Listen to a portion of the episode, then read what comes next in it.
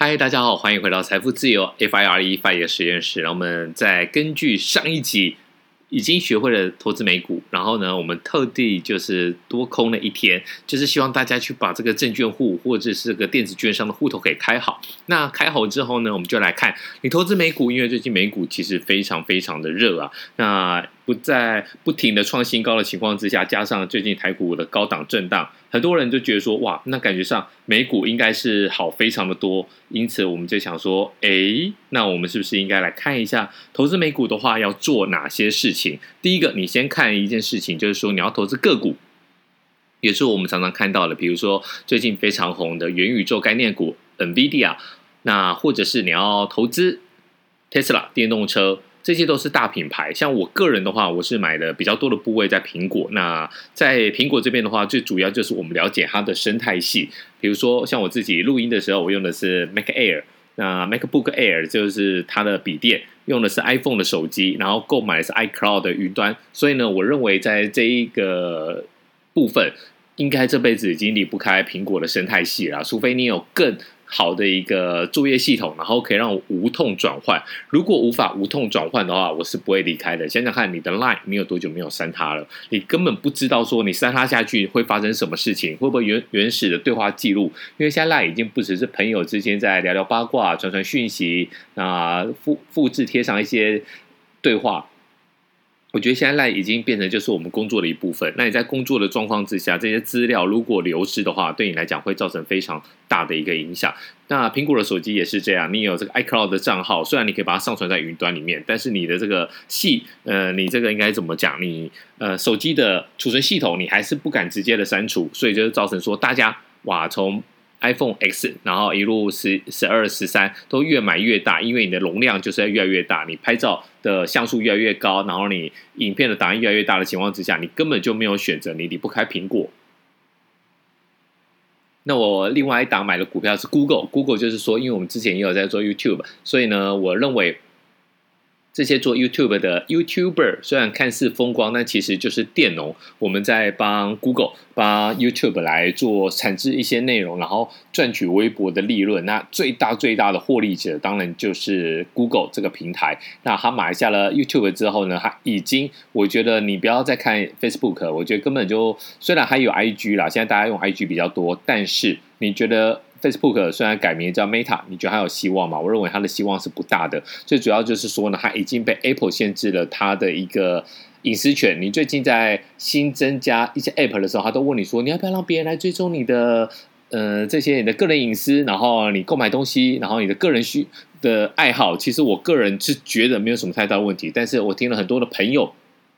他们都觉得说，如果以前没得选，那当然就是只好被吞嘛。那现在有得选，谁会愿意把自己自己这些比较私密的资料公布出来？那在这情况之下，其实真的对。其他的这些科技巨头来讲，影响就非常的大。以前可以精准的投放广告，那现在 Facebook 这边已经被挡掉非常多了。虽然他说他要想绕过 Google 啊，他想要绕过 Apple，但我觉得这非常困难。但是对这一点，对 Google 来讲，其实没有太大的问题，因为 Google 还是牢牢的掌握了大家的 Gmail，牢牢的掌握大家的一个搜寻。所以呢，在这一点，我认为如果你对科技巨头有兴趣的话，那么 Google、Apple。都是比较好的选择，那 Facebook 就不要再看了。虽然它改名一个很炫的一个 logo，那就很像那个以前我们高中学过的那个无限的那个符号嘛，就把八八阿阿拉伯数字的把它倒下来，就是无限的意思。然后又弄了一个 Meta，我觉得这个虽然宣示了它未来的一个方向，但我觉得意义不大。那这就是我在投资美股个股双方面的一些想法。那我们今天这一集呢，含金量非常的高啊！我们来讲一下未来的一个趋势。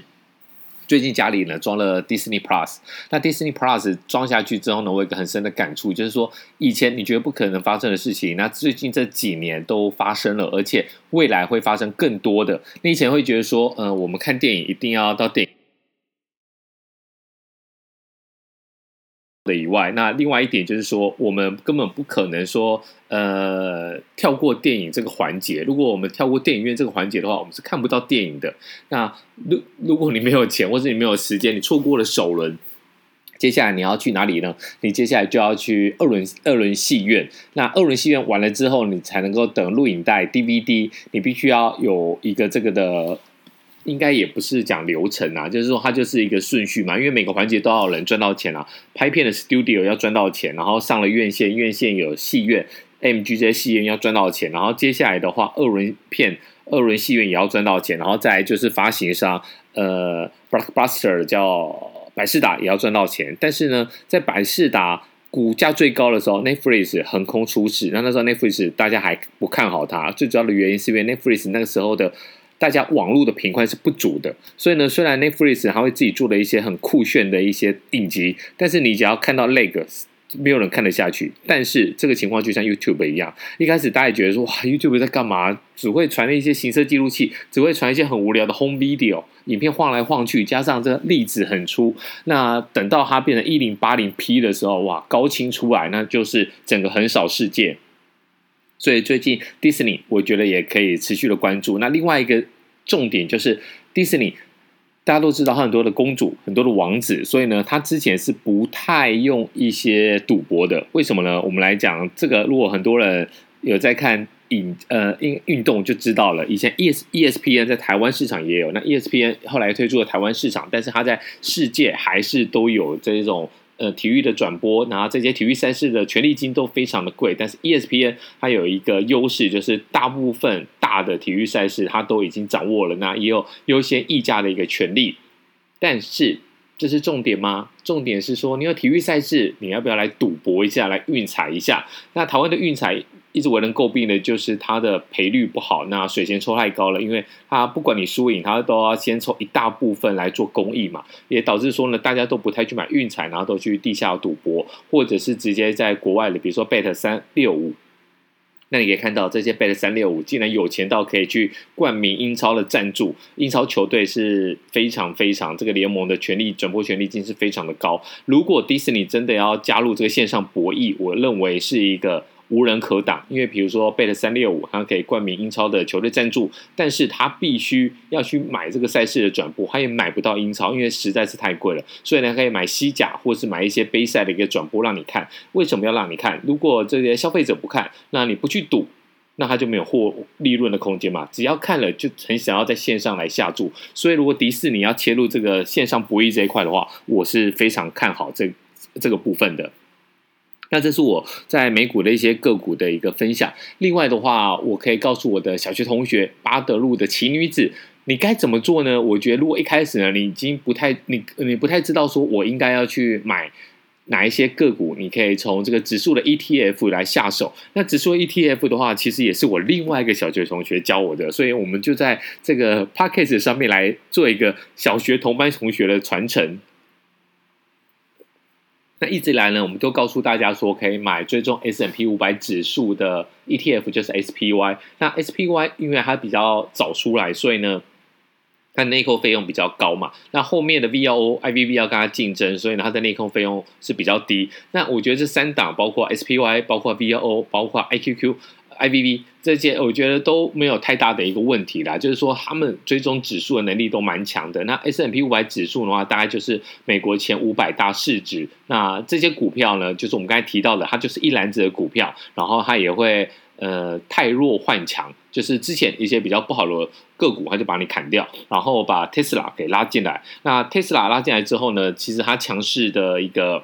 股价的一个发展，其实也带动了 S M P 五百指数。那 S M P 五百指数被往上带高的情况之下呢，当然你买它的 SPY，就是追踪它指数的 ETF，其实在今年来讲，大概涨幅也是二十趴。那以二十趴的角度来说，如果你投资一百万台币，那你就赚了二十万。我觉得这是比较安稳的。那接下来大家也会讲到说，哇，最近这个股价已经飞飞高高了，该怎么办呢？我认为买这种。指数型的 ETF 有一个好处，就是它不怕跌。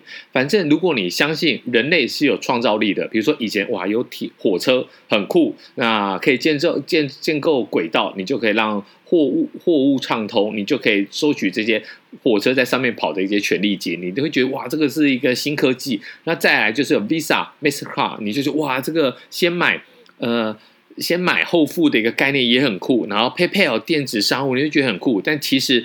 接下来都会有令人想不到更酷的东西。这些科技巨科技巨头为了赚你的钱，它都会持续的创新。那在科技创新的情况之下呢，你并不一定要专注哪一档个股，你可以把这些东西就是一路摊开，我每个都买，那这就是买指数型的 ETF。如果你不只是想获得这些大市值，你会有些人会觉得说，哇，大市值都已经涨那么高了，它已经是来到了股价的一个高原区了，我想要。